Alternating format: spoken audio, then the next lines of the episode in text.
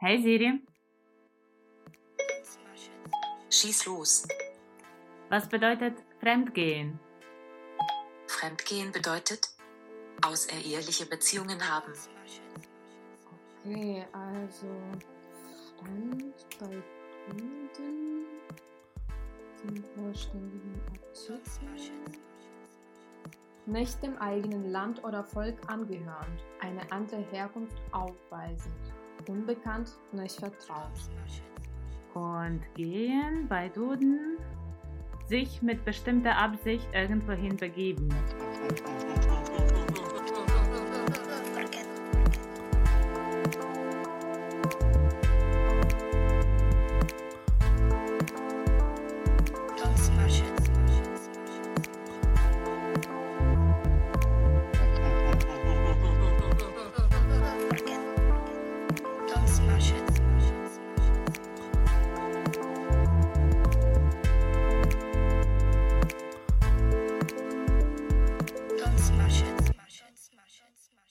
Nebenjobs, was ich meiner Mama bis jetzt nicht erzählt habe.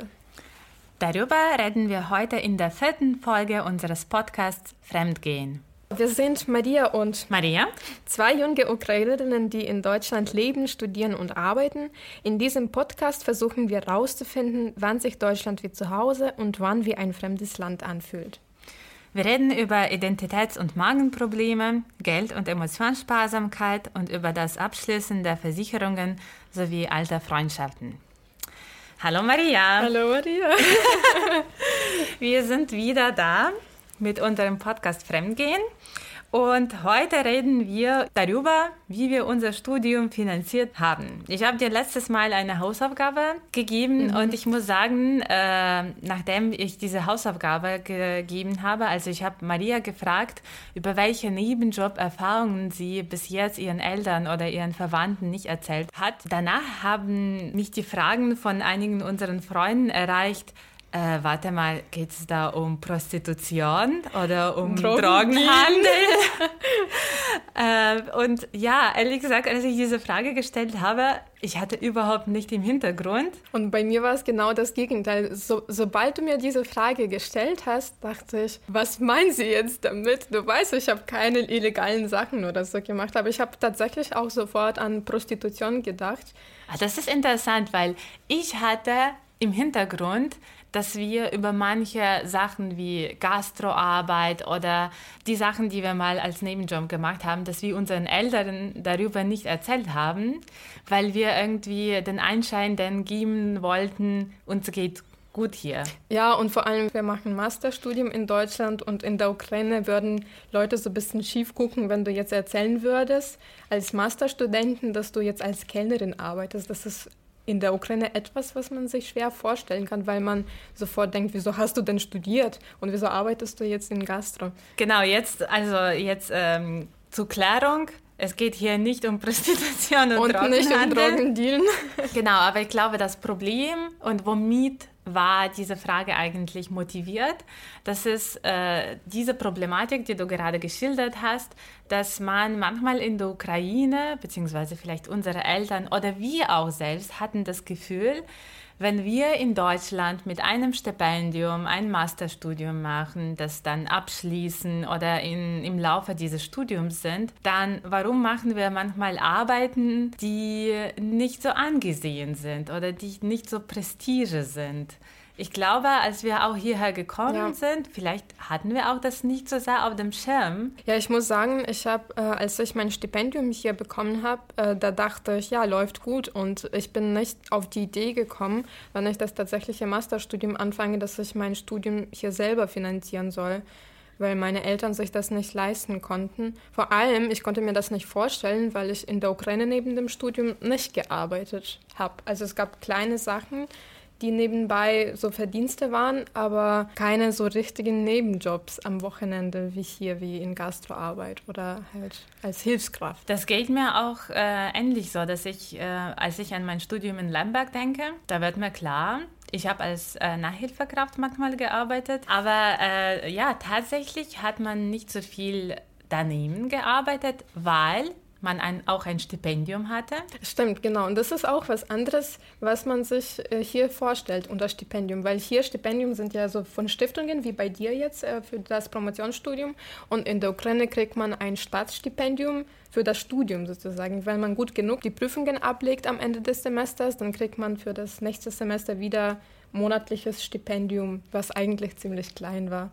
Wie viel ja. war es bei dir? Boah, ich weiß nicht mal. Das hat nur für Ausgehen ausgereicht. Ja, also Und vielleicht eine Sache, eine Klamotte im Monat kaufen. Ja, ich weiß noch, bei mir waren es 800 Hremnias, glaube ich, im Monat. Bei mir war dann weniger, 500 Hremnias, mhm. glaube ich. Das aber hat ständig gewachsen, weil die Inflation auch äh, ja, groß war. Aber das war sowieso dann nicht so viel. Also auch ja, das gewachsen das hat einfach, das hat sich einfach angepasst ja, sozusagen ja. dem Wert von Hrivnia. Und ja, und ich, ich fand es auch ziemlich krass, dass man dann auch nicht so wirklich arbeiten konnte. Man hat das Geld schon gebraucht, aber es gab einfach keine Zeit, um zu arbeiten, weil wir diese Anwesenheitspflicht in der Ukraine hatten. Das heißt, wir mussten jedes Mal in die Uni gehen, von früh bis dann nachmittags und dort bleiben und lernen. Und äh, danach mussten wir nach Hause pauken und wir konnten eigentlich kein Geld verdienen. Und das fand ich im Vergleich zu Deutschland natürlich sehr anders, dass man dann doch hier auch Zeit hatte, zu irgendwie Nebenjobs auszuüben. Ja, ich äh, wollte nur kurz zum, ähm, bevor wir anfangen mit dem Nebenjob in Deutschland, zu dem Stipendium äh, einfach äh, für Klarheit. In Deutschland, man bewirbt sich für ein Stipendium, man muss die Unterlagen einreichen und dann bekommt man ein Stipendium, wenn man gut genug ist. Man braucht auch ein Gutachten. Und in der Ukraine ist es so, wenn du für deine Prüfungen ausgezeichnet und gut hast und vielleicht eine ausreichend, genau, bei mir war es so, dass wenn man ein, nur eine ausreichend hatte, befriedigend beziehungsweise, dann hat man einfach für den nächsten Semester dieses Stipendium bekommen. Ich glaube, das war also jetzt für Vorstellungen, wie viel es war, es waren vielleicht 100 Euro. Mhm. Ich ja. glaube, ja, ich glaube sogar weniger als 100 Euro. Ich kann mich nicht mehr so gut daran erinnern, wie hoch damals der Wechselkurs war. War, genau. Aber das war auf jeden Fall nicht viel. Und ich glaube, was wir auch noch beachten sollen, dass äh, nicht jeder auch dieses Stipendium gekriegt hat in der Ukraine, weil wir haben staatliches Studium und private, private bezahltes ja. Studium sozusagen. Das heißt, nach dem Abi macht man Prüfungen mit, und mit den Noten von diesen Prüfungen kann man sich an den Unis bewerben. So war es bei mir. Ich weiß nicht, ob es bei dir noch schon so war mit diesem unabhängigen Testverfahren. Nee, bei mir war es anders. Ich habe die Aufnahmeprüfungen äh, genau. abgelegt. Ich okay. habe Abi gemacht, also ich habe Abi-Prüfungen gemacht und dann musste man für jeweiliges Fakultät jeweilige Prüfungen ablegen. Mhm. Also zum Beispiel für Germanistik sollte man Deutsch und Ukrainisch Okay. Ukrainische Sprache. Also ich konnte mich direkt mit, diesen, äh, mit diesem unabhängigen Testverfahren bewerben an mhm. den Unis. Ich musste jetzt nicht extra die Aufnahmeprüfungen machen. Und wenn man gut genug ist und vor allem, oder bei dir halt, wenn man die Aufnahmeprüfungen bestanden hat und gute Noten hatte, dann kriegt man das Stipendium. Und es gab Leute, die dann das nicht geschafft haben und die haben noch für das Studium gezahlt. gezahlt. Ich finde, das ist so diese Vorstellung, dass man erstens, zum Beispiel bei uns, wir haben das Stipendium gekriegt und wir haben ja für das Studium Studium nichts gezahlt. Und die anderen, die das nicht geschafft haben, die haben weder das Stipendium noch das, die Möglichkeit gehabt, dann kostenlos zu studieren. Die mussten dann noch extra draufzahlen, um an der Uni zu sein. Und jetzt, äh, wenn ich ehrlich gesagt, wenn ich zurück an dieses Stipendium an der Uni denke, das war so was Selbstverständliches, aber eigentlich war es auch so eine kleine Auszeichnung von ja, deinen voll. Leistungen. Ja, ich, ich weiß noch, dass ich, ähm, man hat immer nur den begrenzt, die begrenzte Zahl von den ähm, Leuten, die den die Studienplatz kriegen. Mhm. Und ich weiß noch, ich war die letzte auf meiner Liste und ich war so glücklich, dass ich das geschafft habe. Das war auf jeden Fall für mich so eine Auszeichnung für mein Leben, dass ich das Stipendium kriegen darf und dass ich das auch dann vorsetzen konnte, indem ich dann viel gelernt habe. Ja, ich weiß noch, dass ich ein Semester kein Stipendium hatte in der Ukraine. Das war ein äh, Jahr, in dem ich mich verliebt habe. Oh, wie süß. und dann habe ich wirklich äh, wortwörtlich meinen Kopf verloren und ich habe meine Bachelorarbeit äh, nicht bestanden. Ich muss auch sagen, ich hatte auch eine strenge Lehrerin, eine strenge Dozentin und ich bin ihr ehrlich gesagt auch dankbar, dass sie mir so eine Lebenslehre dabei, äh, damals beigebracht hat. Genau, und ich habe das durchgefallen, diese Bachelorarbeit, und dann das nachbestanden sozusagen. Dann hatte ich ein äh, Semester kein Stipendium und das war schon ein großer Misserfolg. Also, und das merkt man auch, wenn man kein Geld hat. Ja, und das war tatsächlich das erste Semester, wo ich äh, mit dem Nebenjobs in der Ukraine konfrontiert war. Mhm Beziehungsweise ich habe immer so ein bisschen Nachhilfestunden gegeben, aber da war ich auch angewiesen daran. Weil ich meine, ich habe Essen zu Hause gekriegt und ich sollte keine Miete zahlen, aber ich war, wie gesagt, damals in einer Beziehung auch mhm. und ich wollte auch ausgehen und ich wollte auch verreisen und ich wollte mit Freunden ausgehen. Und äh, meine Mama hat mir das Geld dafür nicht gegeben und damals habe ich diese Nachhilfestunden noch mehr gegeben. Mhm. Das heißt, du hast Deutsch unterrichtet bei Kindern? Bei oder? Kindern aus mhm. der Schule, genau, ja. Ich habe damals noch, weiß ich, für eine Stunde 50 Hrimnias gekriegt. Schon viel. Ich, ich, als ich äh, Nachhilfeunterricht gegeben habe, da habe ich 25 Hryvnia verlangt für eine Stunde. Und das war richtig wenig, eigentlich auch zu der Zeit. Ich glaube, ich habe mit 25 angefangen. Mhm. Und dann aber irgendwann, dann, irgendwann war ich schon eine Masterstudentin. Profi, genau. ja, das und stimmt. Ähm, dann habe ich mehr gekriegt. Und äh, die interessanteste Erfahrung aber von meinen Nebenjobs in der Ukraine war, ich habe tatsächlich für die deutsche Paare die nach in die Ukraine gekommen sind, übersetzt. Und wieso sind sie äh, hier also in die Ukraine gekommen? Weil sie für künstliche Befruchtung, äh, die haben die Kliniken in der Ukraine für künstliche Befruchtung besucht. Und du und hast geholfen bei der Übersetzung mit dem, also mit dem Arzt und so. Genau. Mhm. Und es gab, äh, es gab Geschäftsmänner, die damit ihr Geschäft gemacht haben. Also wahrscheinlich ist es bis jetzt wahrscheinlich eine gängige Praxis, dass man, ich weiß ehrlich gesagt nicht jetzt, wie die Gesetzgebung jetzt bezüglich dieses Themas ist, aber diese Geschäftsmänner haben dann diese Paare in die Ukraine eingeladen und haben dann alles arrangiert bei mhm. einer Klinik und auch äh, Übernachtung und so und ich war quasi die Dolmetscherin dann für diese Paare. Und wie, wie bist du drauf gekommen oder wie hast du diesen Job gefunden? In Uni-Gebäude ist dieser Geschäftsmann, ich weiß tatsächlich nicht mal, wie er hieß, ist er in die Uni gekommen und mich und meine sehr gute Freundin aus äh, Berlin hat uns beide erwischt und hat so gefragt, Mädels, wisst ihr, wo hier Lehrstuhl für Germanistik ist? Und wir so, ja, da in dem vierten Stockwerk. Und er so, ah, okay, und ihr könnt wahrscheinlich auch Deutsch reden. Und wir so, ja, können wir. Naja, dann habe ich einen Job für euch. Das klingt auch so ein bisschen wie diese Frage mit Prostitution. Prostitution, diese, genau. Dieser Einstieg ins Gespräch. Und könnt ihr Deutsch reden? Hm, dann habe ich einen Job für, für euch. Genau, und wir sind zwei junge Ukrainerinnen und äh, noch frisch aussehend. Und dann ja, kommt dieser Geschäftsmann, der tatsächlich ein bisschen wie, oh Gott, wie heißt dieses deutsche Wort für Souteneur? Zuhälter. Zuhälter, ja. genau. Also der sah tatsächlich ein bisschen wie Zuhälter. Und ich muss sagen, der hat auch solche Witze gemacht. Aber egal, der hat mich damals, damals eine der interessantesten Erfahrungen meines Lebens ermöglicht. Mhm. Ich habe dieses Paar zwei drei Tage begleitet im Klinikum und auch die wollten auch was von Lemberg sehen und auch in allen Restaurants habe ich dann äh, für die gedolmetscht und übersetzt. Die war, die hatten schon genug Geld, mhm. die sahen auch sehr gepflegt aus und sehr gut angezogen.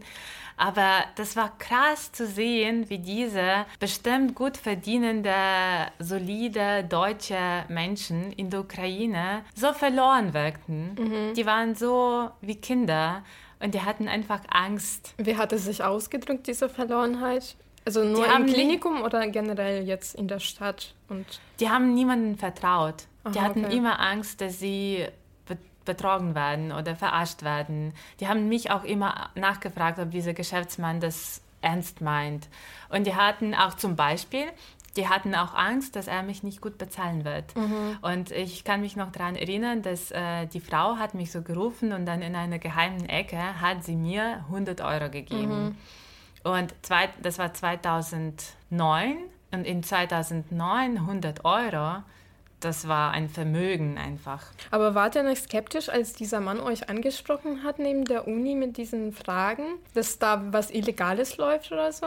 Nein, weil ich glaube, wir waren schon hungrig, mhm. Geld zu verdienen. Okay. Wir wollten das, das ja. schon. Das ist interessant, weil ich habe so eine ähnliche Geschichte mit Jobs ähm, an der Uni erlebt.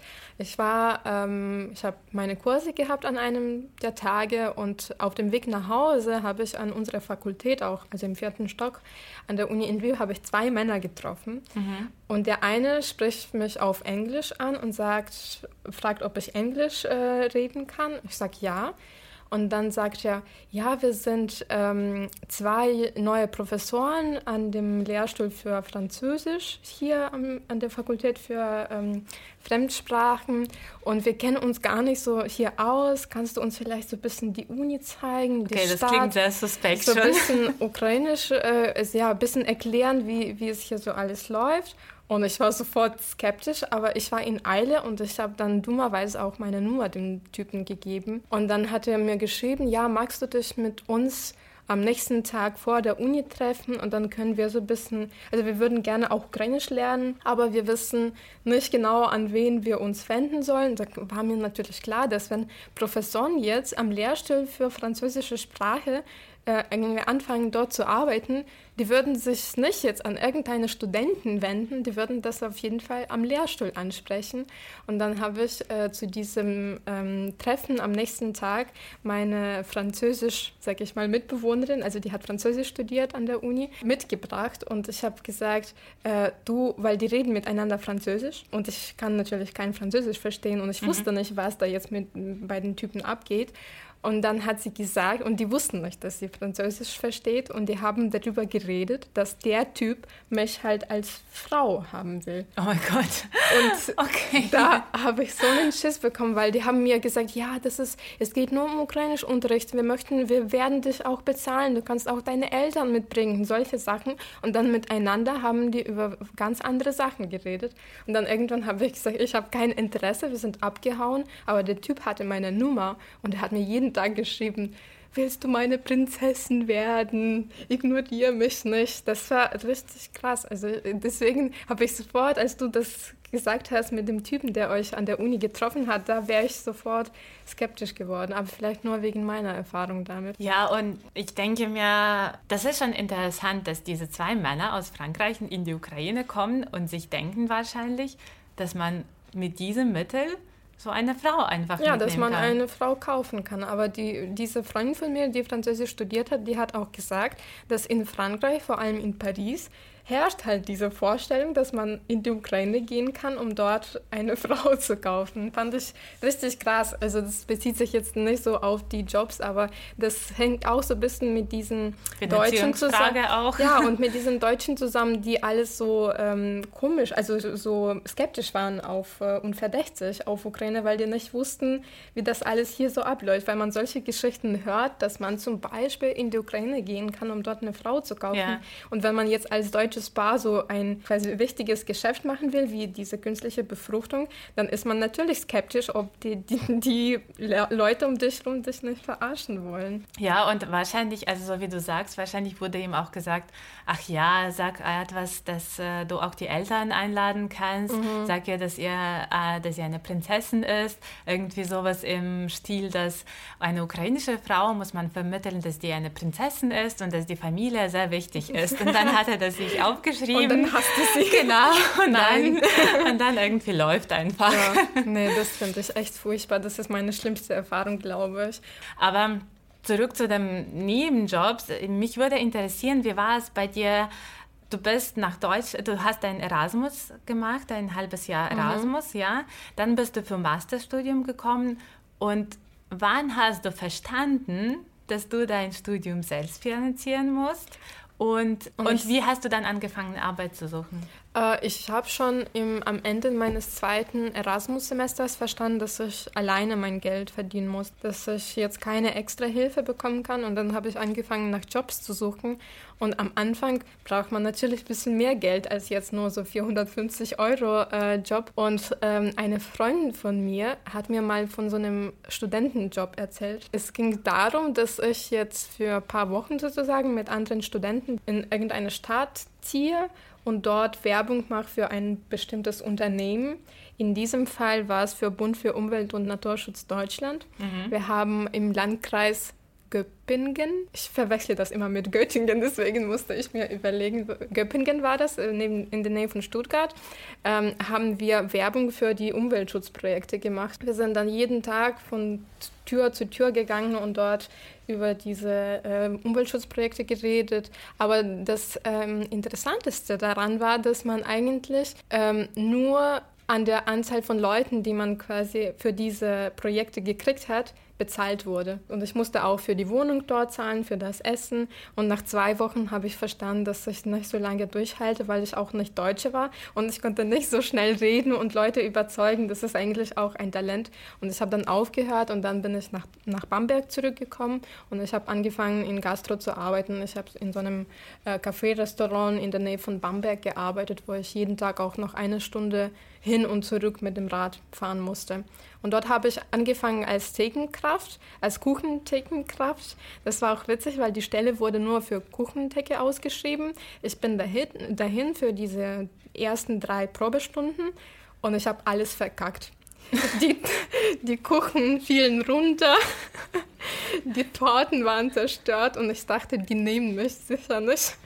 Die haben mich auch nicht genommen für die Theke, aber die haben mich dann als Läufer angestellt, dass ich quasi das Essen tragen muss.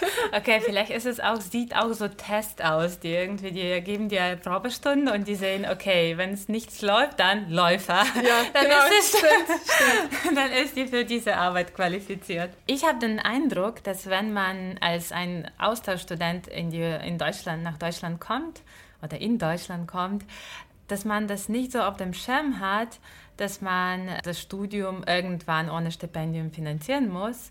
Und ich glaube, es wird auch einem nicht gesagt, wie anstrengend das sein kann. Mhm.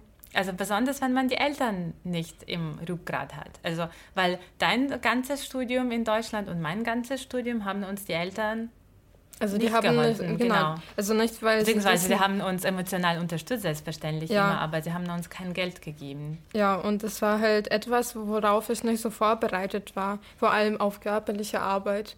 Und in Gastro ist es halt eine körperliche Arbeit, weil du dann jeden Tag irgendwie ziemlich schwere Tablets mit Gerichten und mit Bier tragen musst und dann neun Stunden am Tag im Sommer in einem riesigen Garten, dann irgendwann reicht es einem. Und ich weiß noch, dass ich äh, das meistens am Wochenende gemacht habe und ich konnte einfach nicht mehr lernen zum Beispiel. Ich war von Montag bis Freitag an der Uni, weil ich auch so dumm war, dass ich dachte, jeden Tag muss ich sehr viele Kurse mhm. haben und dann am Wochenende habe ich dann instant nur gearbeitet und äh, das war schon ziemlich hart. Und äh, das hat mich ziemlich kaputt gemacht, glaube ich, auch körperlich, weil in der Gastro ist es ja so, wenn man nicht arbeitet, dann wird man auch nicht bezahlt. Das heißt, man durfte nicht krank werden zum Beispiel. Und ich habe immer Schmerztabletten genommen, weil ich wusste, ja, jetzt muss ich Power geben, egal wie schlecht es mir geht. Ich kann irgendwie zwei äh, Schmerztabletten nehmen und ich war so wirklich wie im Drogenrausch ein bisschen, weil ich das Gefühl hatte, ich kann so, so viel schaffen, aber irgendwann konnte ich das nicht mehr, weil mein Körper irgendwann so komplett angefangen hat zu versagen. Und wie hast du deinen Eltern darüber erzählt? Äh, also diesen Teil habe ich natürlich nicht erzählt. Mhm. Das ist das, was sich auf die Frage bezieht, die du mir letztes Mal gestellt hast. Ich hatte tatsächlich keine Angst oder keinen Scham, meinen Eltern zu erzählen, was ich arbeite, aber ich habe dann nicht genau erzählt, was ich, wie, also wie genau läuft es ab mhm. jetzt bei diesem Job. Ich habe zum Beispiel über Schmerztabletten nicht erzählt. Ich habe sehr oft nicht erzählt, dass ich krank war. Ich habe sehr oft nicht erzählt, dass ich dann doch nicht genug Geld hatte, weil ich hatte am Anfang nur diese 450 Euro Jobs gehabt, also im Monat einmal nur 450. Und das war eigentlich Überleben und nicht Leben. Ich konnte nur meine Rechnungen bezahlen und äh, ich wusste, wenn ich meinen Eltern das erzählen würde, das wird sie echt fertig machen. Und deswegen habe ich versucht, diese bisschen zu schonen sozusagen. Zu. Ja.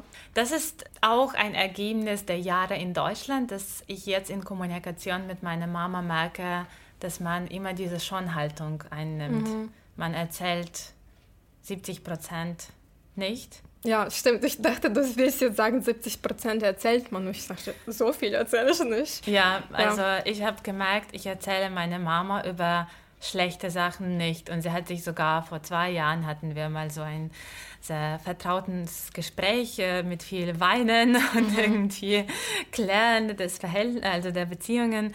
Und sie hat mir gesagt, wieso erzählst du mir das nicht? Du versteh also ich kann sie verstehen, weil sie dann beleidigt sich fühlt. Das ist ganz normal. Das ja. ist immer so in Beziehung, wenn jemand dir etwas über Schlechtes nicht erzählt oder schämt sich für über etwas zu erzählen, dann hast du schlechtes Gefühl und denkst sich, vertraut mir diese mhm. Person nicht oder warum, warum ist es so? Aber ich kann das jetzt nicht verlernen. Ich ähm, habe meiner Mama vieles nicht erzählt äh, über diese Promotion und ich glaube vor allem, weil ich mich geschämt habe Vor allem, weil bei mir, ich habe Promotion angefangen, als ich noch Studentin war.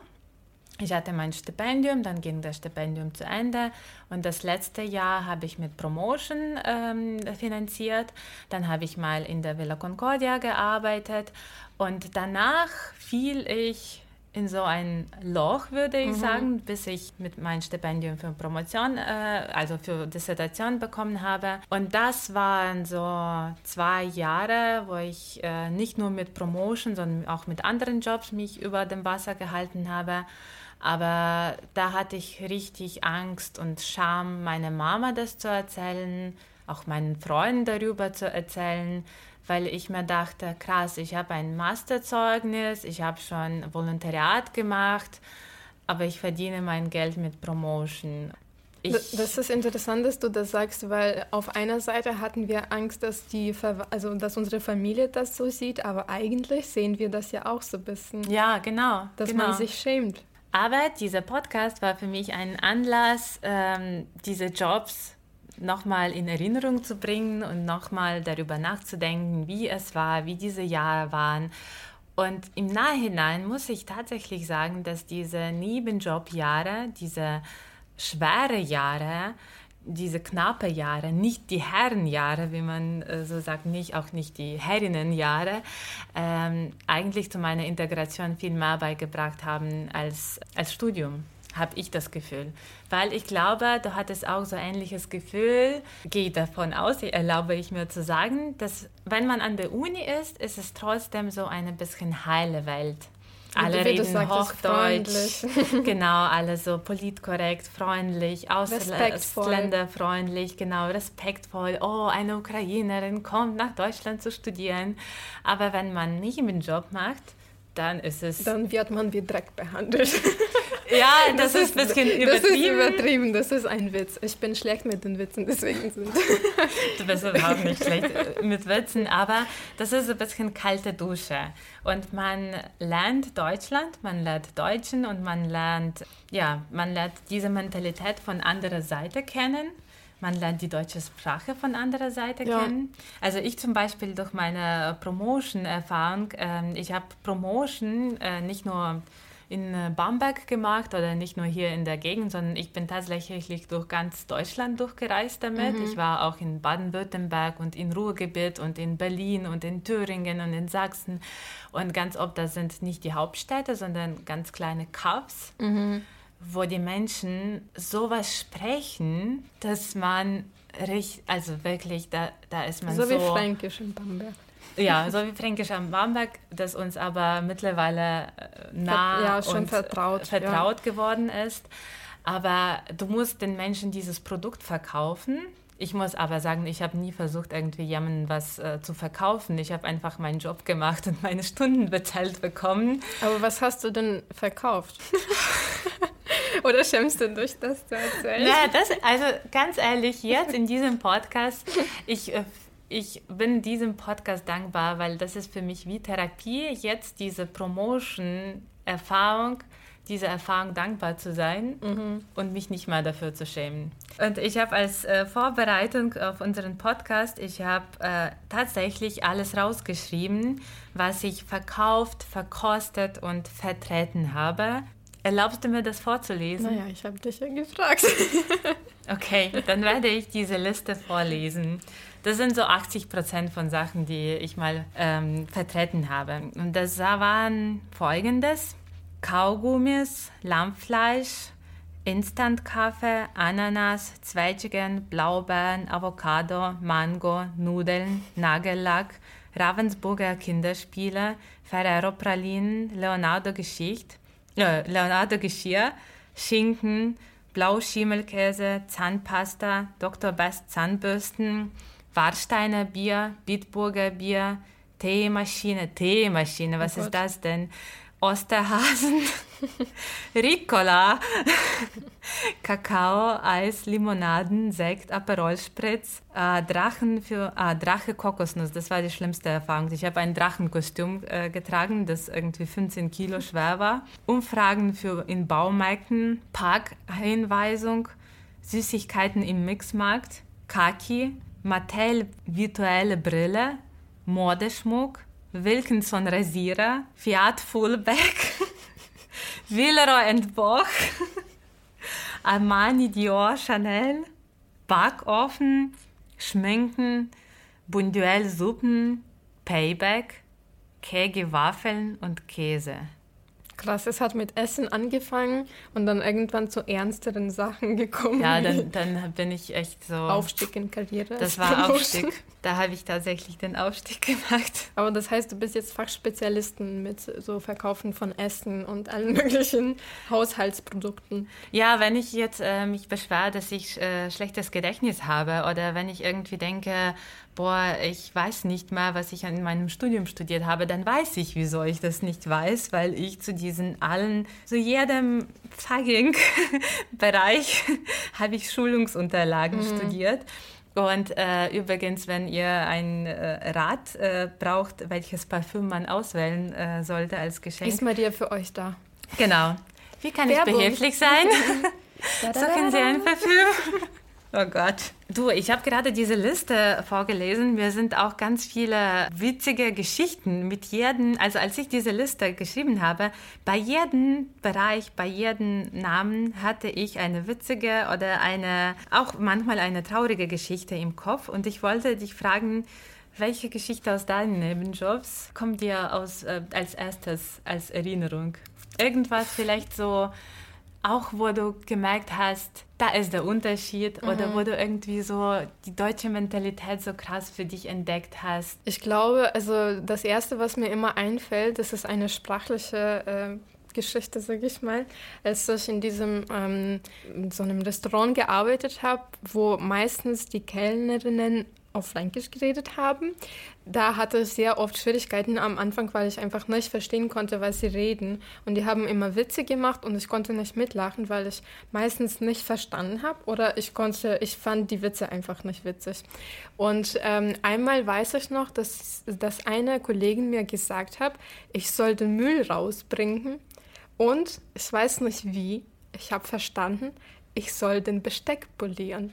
Und ich bin dann in diesen Hinterbereich der Küche gegangen und habe dort eine halbe Stunde lang Besteck poliert. Irgendwann kommen sie zu mir und sagen, hey Mausi, wo bist du? Wo bist du verschwunden? Ich habe dir doch gesagt, du sollst den Müll rausbringen. Mausi. Die haben mich tatsächlich so genannt, weil ich so zurückhaltend war. Ich habe es gehasst, wirklich. Oh Gott. Ich habe es gehasst, weil dieses, mit diesem Mausi, das ist dieses Überlegen Sehr halt. Weil, ja, dieses, ja, du bist hier so unerfahren und naiv und wir bringen dir alles bei. Und ich habe mich so gestemmt, ich dachte mir, Mann, schon wieder irgendwas nicht verstanden. Und ich hatte das tatsächlich sehr oft, dass ich auch nicht verstehen konnte, was Leute, was Gäste mir sagen. Wenn ich jetzt zum Tisch komme und die sagen, können Sie mal einen Zahnstocher bringen? Und ich so, ja, und ich gehe zurück und ich habe tatsächlich keine Ahnung, was sie mir gesagt haben. Irgendwann fällt es mir vielleicht schon ein, dass sie Zahnstocher gemeint haben, aber meistens waren es schon so, dass ich einfach nicht zurückgegangen bin und Leute haben dann die andere Kellnerin gefragt. Das waren tatsächlich, also das waren auf einer Seite witzige Geschichten, ich kann jetzt drüber lachen, aber damals waren es richtig peinlich, weil sie mich immer nur ausgelacht haben, dass ich Fränkisch nicht verstehe. Mhm. Und ich fand es ein bisschen unfair, dass sie mit mir nur Fränkisch geredet haben obwohl die wussten, ich bin Ausländerin und ich kann das nicht so auf Anhieb verstehen. Wie das, ich glaube auch Deutsche, die jetzt nicht aus Bamberg kommen, wenn sie Fränkisch hören, verstehen sie das auch nicht. Für mich war es tatsächlich die größte Schwierigkeit. Aber ich finde es interessant, was du sagst, dass man gelächelt hat und nicht nachgefragt hat. Das, es ging mir auch in Anfangsjahren hier in Deutschland und bis jetzt auch manchmal so, mhm. dass ich nicht zugebe, dass du das nicht weißt. Ja, oder dass ja. ich nicht verstanden habe. Also ich meine rein sprachlich. Das ging mir auch bei Promotion ganz oft so, dass, äh, weil die Menschen haben alle möglichen Dialekte da gesprochen und die manchmal mir, zu mir was gesagt haben. Und ich habe einfach wie Idioten gelächelt. Aber das funktioniert ja. Ich glaube, das ist tatsächlich etwas, was sich Aber man schämt sich trotzdem. Ja, klar. Weil ja. man ist so... Und in einem Moment habe ich mich dazu entschieden, nachzufragen. Mhm. Immer nachzufragen. Bis jetzt, also versuche ich dann. Ja, aber ich muss sagen, mich hat es tatsächlich durch, durch diese schwierige Zeit gebracht, weil ich irgendwann, ich habe immer das alles sehr nah ans Herzen genommen, was Leute mir gesagt haben. Und als ich nicht mit Lächeln drauf reagiert habe, da war ich, bin ich einfach so blockiert stehen geblieben und habe nur blöd geguckt und habe nicht nachgefragt, sondern so, was soll ich jetzt machen? Und dann irgendwann war alles einfach sehr komisch. Und dann irgendwann habe ich angefangen mit so Sachen mit Lächeln zu reagieren und sagen, ja, ja. Und dann bei einigen Sachen lief es dann gut, einiges lief schief, aber mental ging es mir viel besser. Also ich würde jetzt auch nachfragen. Jetzt habe ich keine Angst und ich schäme mich dafür nicht. Aber damals habe ich, also ich habe das schon als ein gutes Mittel empfunden, um dieses, diesen Charme zu verdrängen. Zu verdrängen. Ja. Ich hatte mit meinem Promotion auch, hatte ich auch so ein paar Geschichten beziehungsweise so Konfrontationen mit dem deutschen Leben, mit mir selbst. Ich glaube, das waren die Geschichten mit Konfrontationen mit mir selbst. Mit, ich glaube, wenn man so einen Nebenjob macht oder das Job, das du nicht machen willst, dann ähm, versteht man viel mehr, was man tatsächlich will und mhm. was man nicht will. Es ist jetzt so schön, die witzige Geschichten irgendwie sich zu erzählen und sich daran sich zu erinnern. Ich habe zum Beispiel einmal in einem Hotel gefrühstückt, beziehungsweise ich hatte ein Einsatz in Berlin von, äh, mit Promotion und äh, das war am 3. Oktober, irgendwie so in der Nähe von 3. Oktober und alle Hotels waren ausgebucht und ich habe wirklich in einem sehr, sehr einfachen Hostel übernachtet und in diesem Hostel gab es kein Frühstück. Und es gab keinen Supermarkt in der Nähe, es gab keine Tankstelle in der Nähe, wo ich essen konnte. Und ich bin zum Frühstück einfach in gegenüberliegendes Fünf-Sterne-Hotel gegangen. Und dann bin ich in einen Frühstückssaal reingegangen und dieses Hotel hatte so fünf Stuck Stockwerke und dann kommt zu mir der Kellner und sagt so, ja, guten Morgen. In welchem äh, Zimmer sind in welchem Sie? Zimmer sind Sie? Und ich so, 400, 405. Und er so, okay, bitteschön. Wirklich? Dann ja. hast du es gemacht. Wie geil. ich hatte einfach so Hunger. Ja. Weißt du, dass ich einfach hingegangen bin. Ich habe selbstverständlich sehr schnell gegessen, wahrscheinlich am schnellsten in meinem Leben, sonst bin ich immer langsam sehr beim Essen. Aber solche Erfahrungen bringen dich äh, zu Überlebens Überlebenskunst. Und ich glaube, ja. diese Erfahrung ist die Überlebenskunst. Und äh, Überlebenskunst auch mit, mit Deutschen. Ich habe auch in meinem Promotion-Job auch sehr viel über deutsche Mentalität gelernt und vor allem diese Schnäppchenjagd, diese, mhm. diese Guide und diese, ich muss ganz ehrlich sagen, diese im Rausch sein, dass etwas im Angebot ist. Mhm. Das habe ich erst in Deutschland gesehen. Das ist interessant. Ich glaube, ich habe ähm, keine so ähnliche Erfahrung, was so Kennenlernen der deutschen Kultur angeht mit Schnäppchen und so. Das habe ich irgendwann auch schon mitbekommen. Aber ich glaube, das, was ich gelernt habe in, meinem, in meinen Nebenjobs und bei diesen, in dieser Überlebenskunst äh, in der fremden Kultur, das waren so Sachen, dass die Deutschen sehr so richtig sind sozusagen und dass die sehr aushaltbar sozusagen sind, was Arbeiten angeht. Also ja. immer diese Produktivität sozusagen, ja. weil wir haben zum Beispiel in der Ukraine auch viel mehr Feiertage und Leute sind dann mehr dann doch auf sich schon angewiesen.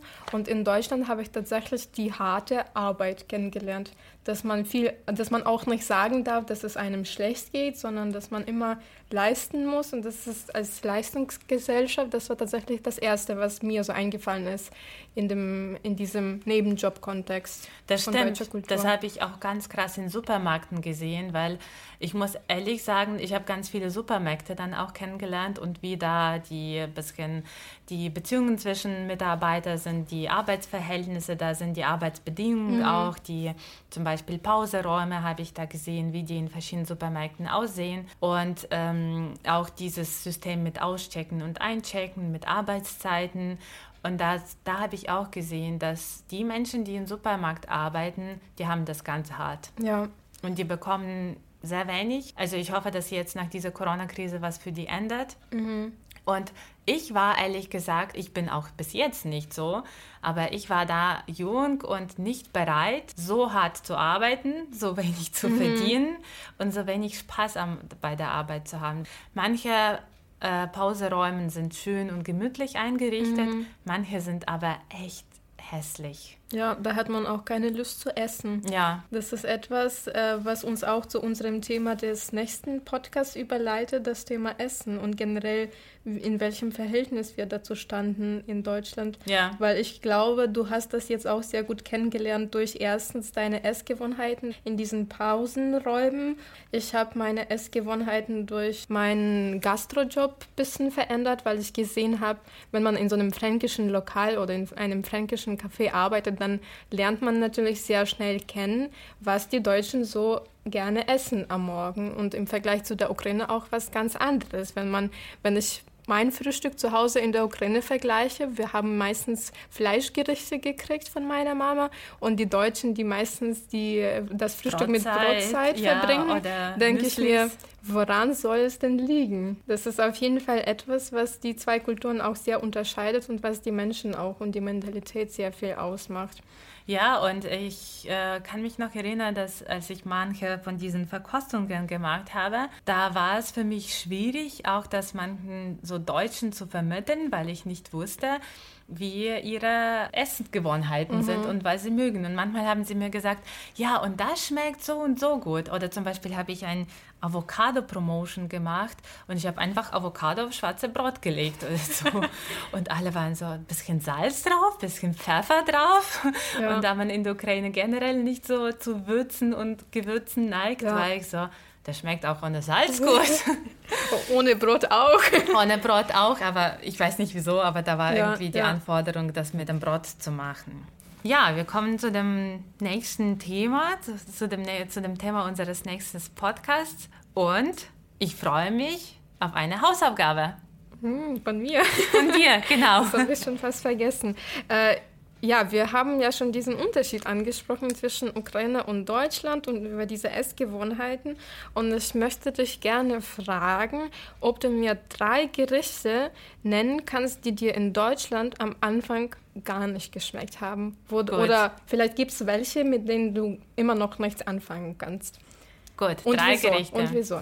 Ja, sehr gerne. Ich kann, ich kann jetzt auch einen nennen, aber wir warten bis nächsten Podcast und Ja, dann kann bin- ich darüber Ich erzählen. freue mich so drauf. Essen, das ist mein äh, sowohl schmerzhaftes als auch irgendwie sehr spannendes Thema. Ja, weil Essen viel ausmacht und Ja. ich glaube, das macht auch im Kopf sehr viel aus. Ja, ja, auch im Zusammenleben mit Deutschen. Das Ja, ist so, das das, macht so viel aus in dem Zusammenleben und wie man Leute kennenlernt und wie man aufeinander eingeht. Aber all das alles erzählen wir in der nächsten Folge des Podcasts. Folgt uns auf Instagram, Fremdgehen Podcast. Äh, wir sind auf Spotify, Soundcloud und Apple Podcast vertreten. Ihr könnt uns auch immer gerne Fragen stellen, falls irgendwas euch interessiert. Wir sind Genau, für oder wenn, da. wenn ihr vielleicht auch so Fragen oder Wünsche habt, worüber wir noch erzählen können oder worüber wir sprechen können. Wir sind für alles bereit und wir freuen uns sehr auf eure Fragen, Feedbacks und Reaktionen. Okay, dann bis zu der nächsten Folge. Bis dann. Tschüss.